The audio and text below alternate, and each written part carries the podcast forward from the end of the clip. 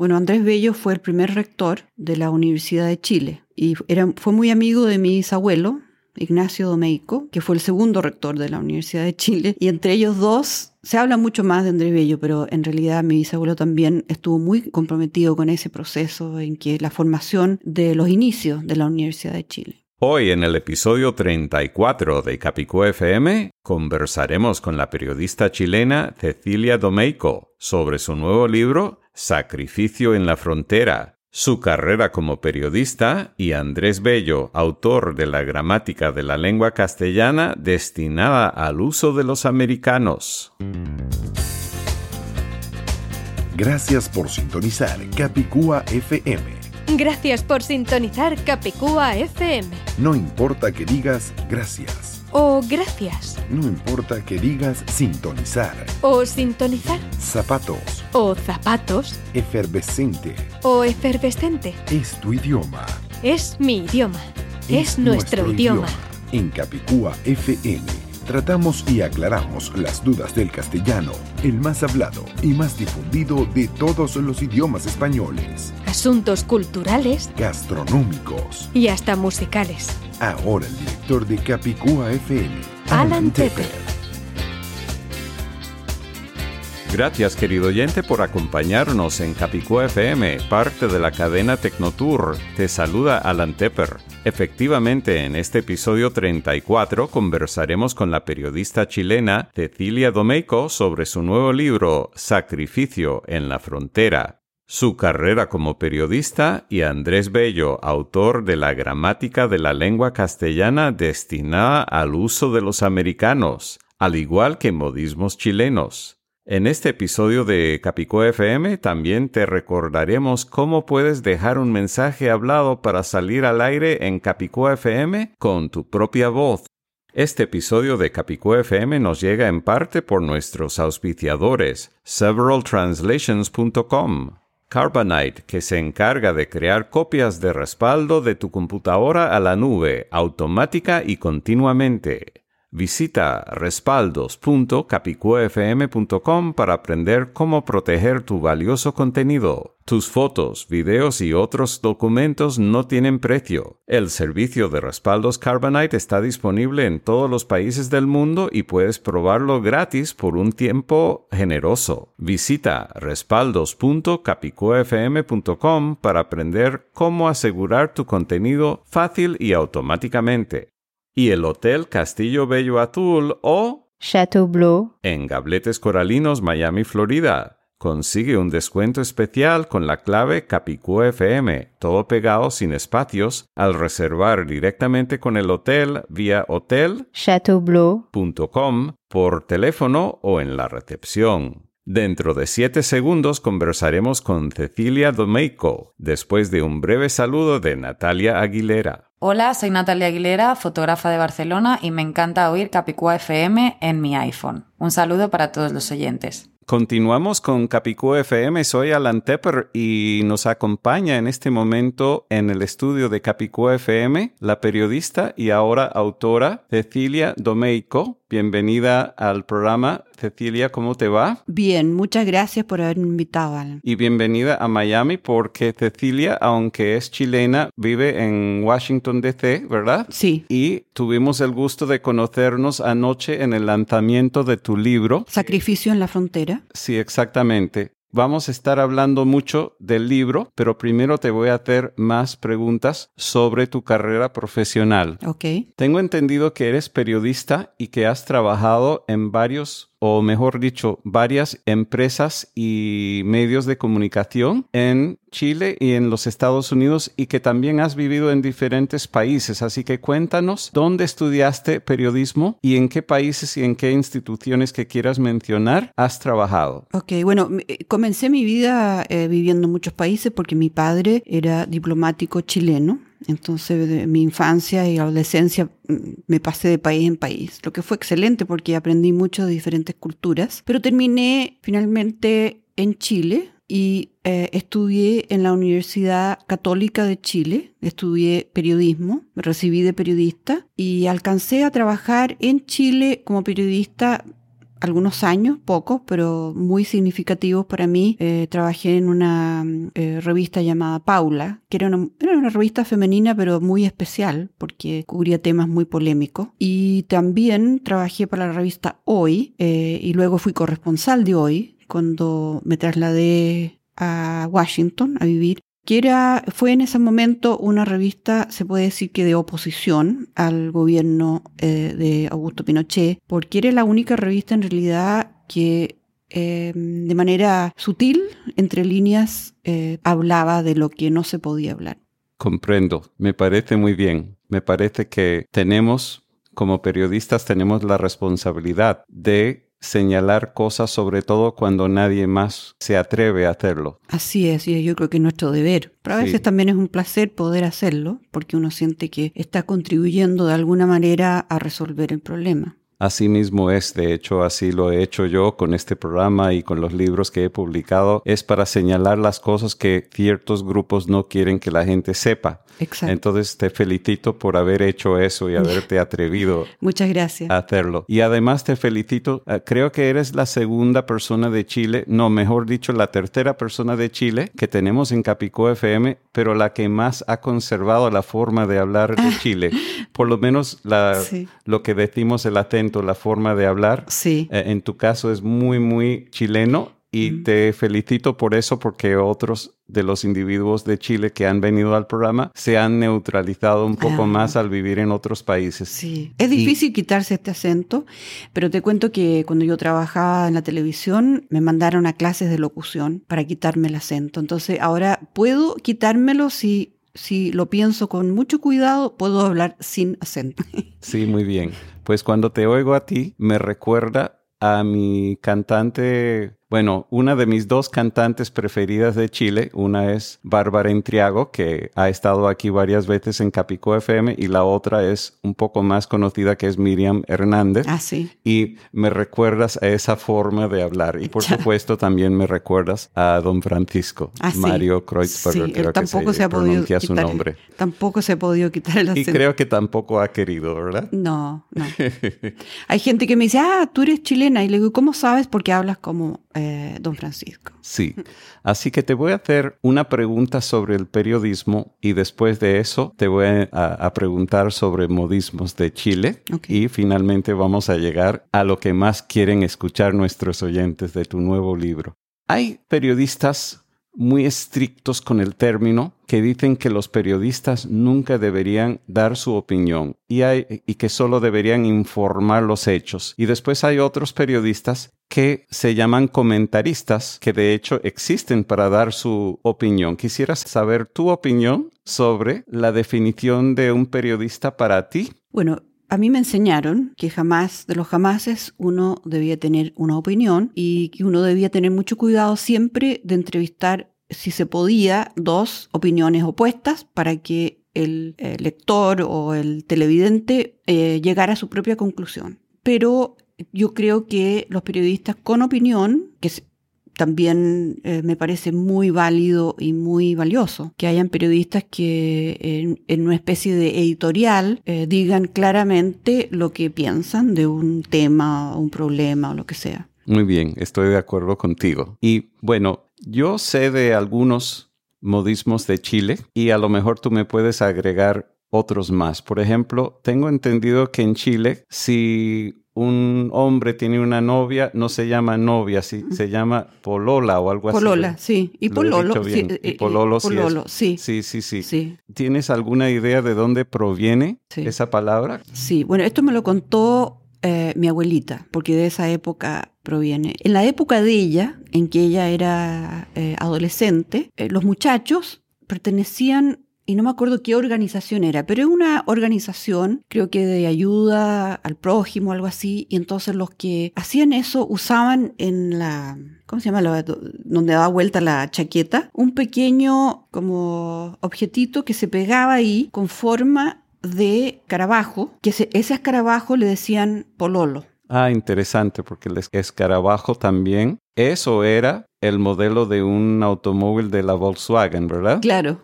Beetle. Sí. sí, sí, sí. Y entonces, eh, como eran muchachos jóvenes y llegaban a, a cortejar, a las muchachas. Entonces, esto es un cuento de mi abuelita, yo no sé si es así, pero entonces empezaron a decirle, llegó tu pololo, porque venían con el escarabajo, el, emblema del escarabajo, la chaqueta. ¿Y la palabra pololo se refiere a esa imagen? Eh, no, eh, pasó a querer decir, llegó tu pretendiente, llegó tu admirador, eh, y bueno, eso generalmente ya cuando se convertían en novios, como se dice en otros países, de, ahí pasó a, decirse pololo al novio, ojo, el novio que no es comprometido, o sea, es un novio previo, es el boyfriend o girlfriend, es previo al... sí, antes de llegar a ser prometidos. Exacto. O como se le llama en inglés, en inglés se llama en francés, ¿verdad? Fiancé. fiancé. Y se dice en inglés también, my fiancé. Sí, sí, sí. O sea, en inglés se usa la palabra prestada del francés. Claro. Bueno, y en, Chile no es solo pololo y polola, sino que uno dice pololear, estoy pololeando. Quiere decir que estás saliendo con alguien sin compromiso. Sí, y si estás saliendo con alguien y, y, te sientas en un rincón oscuro a darte besito, también se dice estoy pololeando. O sea, tiene una serie de connotaciones que van más allá del de la palabra. Comprendo. ¿Y quieres compartir con nosotros algún otro modismo muy particular de Chile? Bueno, con respecto a las personas, por ejemplo, eh, a los adolescentes se les dice Lolo y Lola. Con el libro de Lolita, el famoso libro que después fue película, en esa época, cuando salió, es un libro, estoy con un blanco mental, no me acuerdo el nombre del autor, pero cuando salió esa, esa novela, que, que, es la historia de una niña de 12 años que seduce o, al padrastro, ¿no? un señor que se casa con la mamá, entonces lo seduce. Y de ahí pasó en Chile a decirse a, los adolescentes Lola y después pasó al masculino Lolo. Muy bien. Hay un señor que tuvo doble nacionalidad, chilena y venezolana, que admiro mucho porque él defiende en forma directa o indirecta algunos de los conceptos que yo defiendo en mis libros y y en esta radio. El hombre de quien estoy hablando es Andrés Bello, del cual tengo entendido que hay hasta una calle nombrada por él en Santiago de Chile. No sé si habrás paseado alguna vez por esa calle. Claro. Qué bueno. Y me encanta, entre todas las cosas que él hizo, él publicó una gramática y me encanta dos palabras clave en el nombre de esa gramática que es gramática castellana para el uso de los americanos, pero por supuesto con el buen uso de la palabra americanos, refiriéndose a los residentes de las Américas. Exacto. Bueno, Andrés Bello fue el primer rector de la Universidad de Chile y era, fue muy amigo de mi bisabuelo, Ignacio Domeico, que fue el segundo rector de la Universidad de Chile, y entre ellos dos se habla mucho más de Andrés Bello, pero en realidad mi bisabuelo también estuvo muy, muy comprometido con ese proceso en que la formación de los inicios de la Universidad de Chile se nota que tienes una conexión indirecta y sabes mucho de él y me parece muy bien porque cuando pienso en Venezuela y en Chile y cuando pienso en mis causas sobre el idioma castellano y las verdades sobre el idioma castellano y además sobre el uso correcto de la palabra americano para referirnos a todos los que vivimos desde la Argentina, Chile hasta Canadá, Exacto, somos americanos. Entonces me recuerda indirectamente a Andrés Bello y su gramática castellana para el uso de los americanos. De los americanos, que me parece muy correcto también. Sí, entonces, bueno, qué bueno tener el honor de tener aquí no solamente una chilena que conserva su forma de hablar, sino también valora lo que ha hecho Andrés Bello, que fue en el siglo antepasado, pero todavía lo recordamos con cariño. Fue una gran influencia en la educación la formación de un sistema educativo en Chile. Capicúa FM regresa después de estos interesantes anuncios. Lea el libro La conspiración del castellano o su mellizo fraterno en inglés, The Castilian Conspiracy. ¿Sabía usted que toda la vida nos han informado mal? Si usted creía que el idioma que hablamos se llama español, entonces usted ha sido víctima de una conspiración Aprenda la verdad sin censura sobre el castellano, el más hablado de los idiomas españoles. Lea el libro La conspiración del castellano, o en inglés, The Castilian Conspiracy, disponibles vía amazon.com o en su librería preferida. Continuamos con Capicúa FM, parte de la cadena Tecnotour. Ahora sí, hablemos de tu libro, el que oficialmente lanzaste anoche en una librería en esta misma ciudad donde nos encontramos. Cuéntanos desde cuándo te nació la idea de hacer ese libro es un libro de ficción, ¿verdad? Pero basado en los hechos, ¿no es así? Sí, es absolutamente 100% ficción, pero como periodista, durante muchos años me tocó entrevistar a mucha gente para diversos proyectos audiovisuales, más que nada, aunque al principio hice eh, periodismo escrito, pero después di un vuelco hacia el periodismo audiovisual, televisión, radio, y en muchos de esos proyectos en que me encargaban, por ejemplo, hacer campañas de servicio público para la comunidad latina de Estados Unidos. Me tocaba entrevistar a, personas que habían cruzado la frontera, que eran migrantes, no solo solas, a veces familias, y, escuchar unas historias muy, muy dramáticas, eh, maravillosas en unos casos, de personas que habían hecho esa travesía y luego también me hablaban mucho de sus primeras experiencias en este nuevo país, como, como habían enfrentado muchos desafíos para adaptarse a este nuevo mundo que, al cual habían eh, ingresado. Esas, todos esos cuentos, se puede decir, me daban vuelta en la cabeza, pero durante mi, mi tiempo como periodista y luego como cineasta, siempre quise eh, volcarme hacia la ficción porque siempre me ha traído mucho, y, pero no tenía tiempo, porque estaba tan ocupada que no tenía tiempo de hacerlo. Pero llegó un momento en que dije, dije, bueno, es ahora o nunca, y me puse a escribir de noche.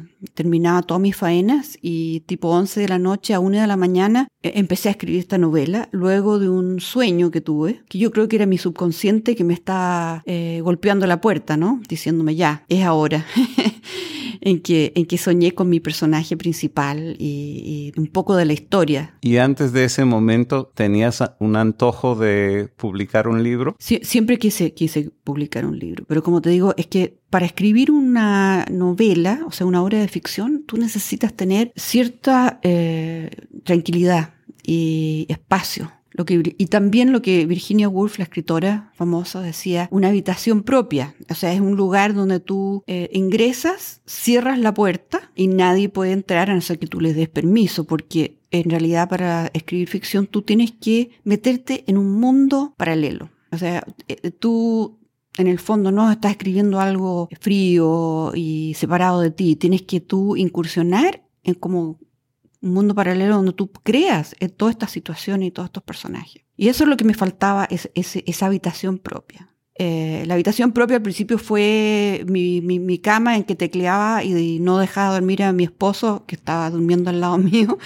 escribiendo. Pero llegó un momento en que yo, yo veía que no me avanzaba la novela porque necesitaba esa, esa verdadera habitación propia. Entonces ahí decidí poner de lado lo demás y dedicarme de día, ya, despierta, con energía, a tratar de darle forma final a la novela. Y ahí sí ya me empezó a salir muy rápido todo. Todo me, empezó a fluir, porque hay una cosa con las novelas, que uno primero escribe y comete muchos errores, eh, no, no tanto de gramática ni de, de redacción, más bien son errores de lo que en cine le decimos continuidad, que si tú en la primera página tu personaje tiene cabellos oscuros, en la página 100 no puede de repente tener cabellos claros, o sea, tienes que hay una tiene lógicamente. claro. Entonces salvo que haya una explicación a que no sé que se haya, se haya teñido.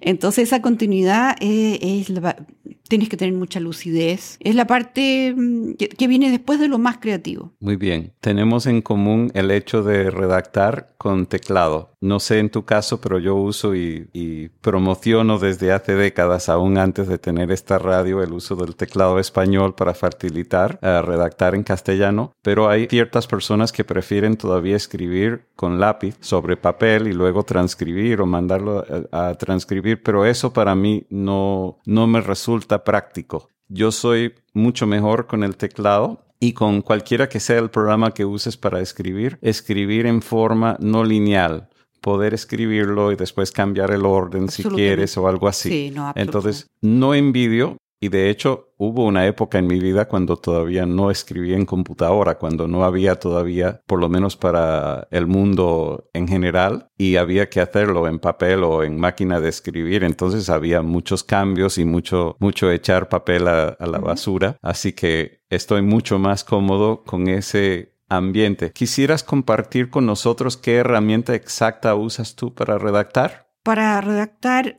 Bueno, yo también empecé en la época que, todavía se escribía eh, en eh, máquina de escribir. Y, Primero mecánica, después electrónica y finalmente... Sí. Incluso en la revista en que trabajé escribíamos ahí y a veces en el apuro para, para poder sacar el reportaje con tijera cortábamos pedazos y los pegábamos cuando habíamos cometido errores. Así que no, para mí es un gran alivio tener la computadora. Por Dios, que, que, rico es poder borrar ahí mismo y no tener que estar con la tijera y el, y el scotch tape pegando. Y reordenar y sí, todo. Sí, sí, no, yo a veces eh, doy vuelta a cosas completamente y es, muy bueno ese fluir cuando uno no tiene que preocuparse de, de la estructura en, en una primera vuelta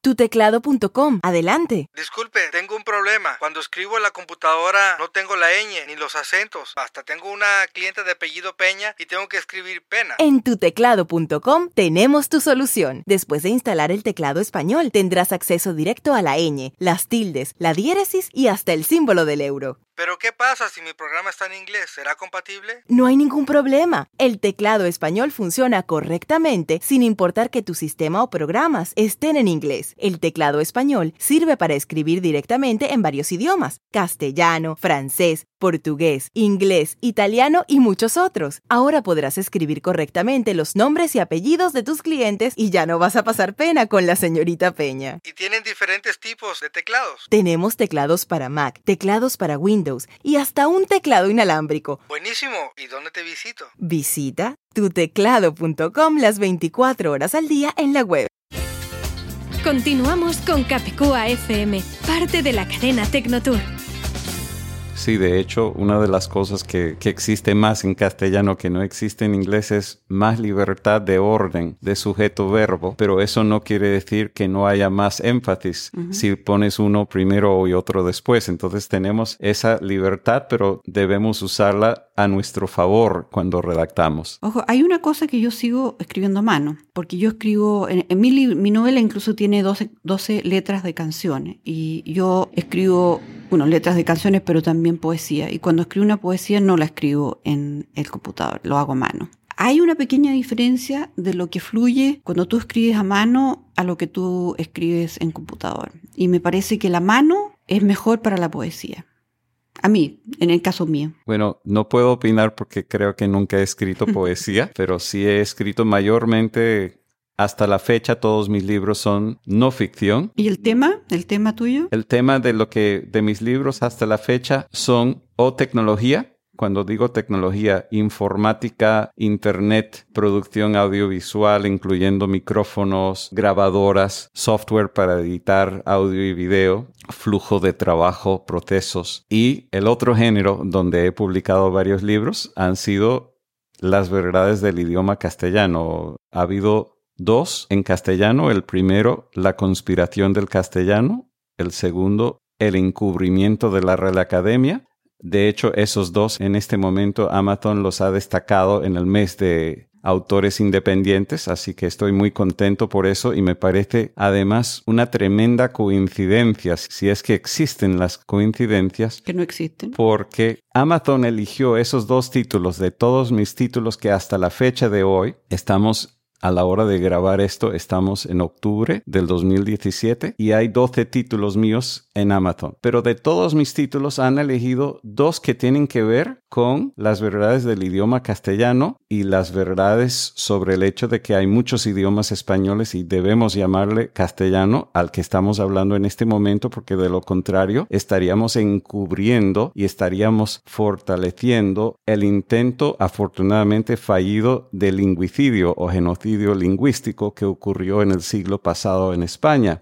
Pues justamente en ese mismo mes, donde hace varios meses Amazon eligió esos dos títulos míos, es el mismo mes que Cataluña declara su independencia. Yo sé que no es el único motivo, pero creo que parte de los motivos es no haber respetado estos temas que he defendido en estos libros. Así que tal vez si más gente hubiera leído esos libros antes, tal vez no estarían en este momento declarando su independencia. Yo sé que no es el único factor, yo sé que hay otros factores también, pero lo veo Me parece muy, interesante lo que estás diciendo. Sí. Así que bueno, tu libro Anoche pude descubrir varios de los personajes. No recuerdo todos los nombres de memoria, pero recuerdo que son personajes muy intensos y hombres y mujeres, bebés, adultos de México y no recuerdo si alguno era de Estados Unidos. Sí, son, son todos de origen hispano eh, y unos son eh, del sur de la frontera y otros de pueblos norteños, o sea, pegados a la frontera por el lado norteamericano, eh, pero como digo, personas descendientes de hispanos. Muy bien. Observé una cosa que me gusta mucho y yo también lo hago las pocas veces, digamos, aunque yo no he hecho ficción, sí he hecho guiones de cuñas o anuncios publicitarios y dentro de una nacionalidad es bueno utilizar de la forma natural su lenguaje. Entonces vi que en, esos papeles de mexicanos utilizaste algunos términos propios de, México y me parece que eso le da más credibilidad al personaje. Bueno, me ha tocado viajar mucho a México y tengo parientes en México, algunos mexicanos, otros de origen chileno, y me, me empapé durante un buen tiempo de toda la terminología y le puse especial atención, una vez que empecé a escribir sobre todo. No quería que fuera demasiado mexicano, pero porque tampoco se trata de una novela que es solamente mexicana, pero sí, como tú dices, traté de incorporar términos mexicanos, pero que fueran entendibles en su contexto para otras nacionalidades. Claro, claro, y eso a veces Todavía no he tenido la oportunidad de leer tu libro completo, pero a veces eso se logra entre dos personajes. Justo haciendo que uno, pregunte, eh, que, uno pregunte al otro, pero ¿qué quieres decir con eso? Y de esa manera le revelas al, al, lector o en el caso de una cuña publicitaria al oyente o al televidente. qué es lo que quiere decir y de en adelante pues se comprende. Por lo menos si se, si se oye o si se lee en orden consecuencial. Yo he descubierto a través de los años que he estado publicando libros que a la gente a veces lee en orden y lógica. Digamos, a veces quieren leer el último, ah. el último capítulo primero. Tienen que saber. Mucha gente anoche, perdona que te interrumpa, mucha gente anoche se acercó. Dijo, quiero comprar tu novela, pero dime primero si tiene un final feliz. y les dije, bueno, me dio no sé qué decirles, porque es como para, tranquilizarla y también para que me compraran el libro. Le dije, sí, tiene un final feliz. sí. Sí, es, es interesante, pero ya que he descubierto eso, por lo menos mis libros, sobre todo cuando en un capítulo muy adelantado hago referencia de un concepto que previamente en el mismo libro he comprobado, he dado, digamos, evidencias irrefutables para eso. Cuando estoy escribiendo en un capítulo más adelantado, lo que hago es, tal como comprobé con evidencias irrefutables en el capítulo tal, ah, de esa forma no pueden descartar completamente el libro porque no creen en ese concepto, por lo menos no antes de haber leído ese capítulo. Entonces, es, eso es algo que aprendí porque observé que la gente a veces se adelanta. Sí, es cierto, es Entonces, Es, es, un, un, detalle que observé. Lo que, lo que en la novela, lo no puedes hacer exactamente lo que estás describiendo, pero sí se puede recordar al autor de algo que se dijo anteriormente, pero de manera muy sutil, porque si no parece repetición. Sí, sí, sí, es una herramienta que se aplica más a los libros de no ficción que, a las de ficción, aunque me imagino que puedes hacer que un personaje recuerde un incidente. Es exactamente lo que se hace y, en la novela mía se pone un poquito complicada a, a medida que se acerca el final porque la trama es compleja, pasan muchas cosas y hay que entender. Entonces, en un capítulo en realidad dice eso, que la, la protagonista no entiende lo que está pasando. Sí. Entonces le pide a, a, su pretendiente, a su novio, que en ese momento su novio, le dice, no, no, explícame mejor. Entonces él le explica de nuevo lo que está pasando y eso es excelente porque usé esa táctica para que en el fondo el lector no se confundiera y, entendiera qué es lo que estaba pasando en ese momento, que era un poco enredada la trama, que, que la entendiera un poco mejor. Sí, yo creo que la pregunta más importante que yo tengo que hacerte sobre el contenido de tu libro, después vamos a hablar de cómo los oyentes lo pueden adquirir, pero para el beneficio de los oyentes te pregunto, ¿es apto para menores o no es apto para menores? Yo creo que es apto para personas adolescentes, pero que sean maduras. Eh, yo diría tipo los últimos dos años de la secundaria. Aunque la hija de una amiga mía, mexicana, eh, le pidió a su mamá que le mandara el libro, se lo mandó y tenía 12 años. Yo En ese momento pensé que era un poquito joven, pero es una niña muy madura y lo entendió perfectamente. Así que depende un poco del niño, pero sí ya para, yo diría, los últimos dos años de secundaria sí, es apto. Qué bueno, me alegro saberlo. El libro Sacrificio en la Frontera se encuentra en sacrificioenlafrontera.com. Repetimos, sacrificioenlafrontera.com. Gracias por acompañarnos. Muchas gracias a ti, Alan. Hola, soy Ana Cifuentes y me encanta oír Capicúa FM cuando estoy tumbadita en las playas de Alicante. Un saludo. Esperamos que te haya gustado nuestro episodio 34 de Capicúa FM. Si es así, recomienda Capicúa FM a tus amistades y colegas. Recuerda, para escuchar, suscribirte a Capicúa FM o enviarnos comentarios escritos o hablados, como ya hicieron Ana Cifuentes y Natalia Aguilera, visita capicuafm.com las 24 horas al día en la web y busca la opción Graba tu mensaje hablado Repito, en nuestro sitio web capicuafm.com está la nueva opción Graba tu mensaje hablado. O, si prefieres, llama por teléfono al más 1-305-668-8556, extensión 133, para grabar tu comentario allí. Capicua FM se encuentra en muchas partes, como Apple Podcasts, Radio Public, Stitcher, TuneIn y muchos otros lugares, pero nuestra sede está en capicuafm.com. Al buscar Capicúa FM en cualquier plataforma, recuerda que nuestro nombre se escribe Capicúa FM con tilde en la U, todo pegado sin espacios. En este episodio agradecemos la ayuda de audiovisual451.com, Alexander Zapata, Victoria Mesas García, María Snow, severaltranslations.com, Anita Pantín y ATIF, Asociación de Traductores e Intérpretes de la Florida, Estados Unidos. Recuerda, para hacer copias de respaldo de tu computadora a la nube, automática y continuamente, visita respaldos.capicuafm.com. Tus fotos, videos y otros documentos no tienen precio. El servicio de respaldos Carbonite está disponible en todas partes del mundo Visita respaldos.capicuafm.com para aprender cómo asegurar tu contenido fácil y automáticamente. Hasta el próximo episodio de Capicua FM, soy Alan Tepper de alantepper.com y alantepper.soy. Viva el castellano, viva la diversidad lingüística española.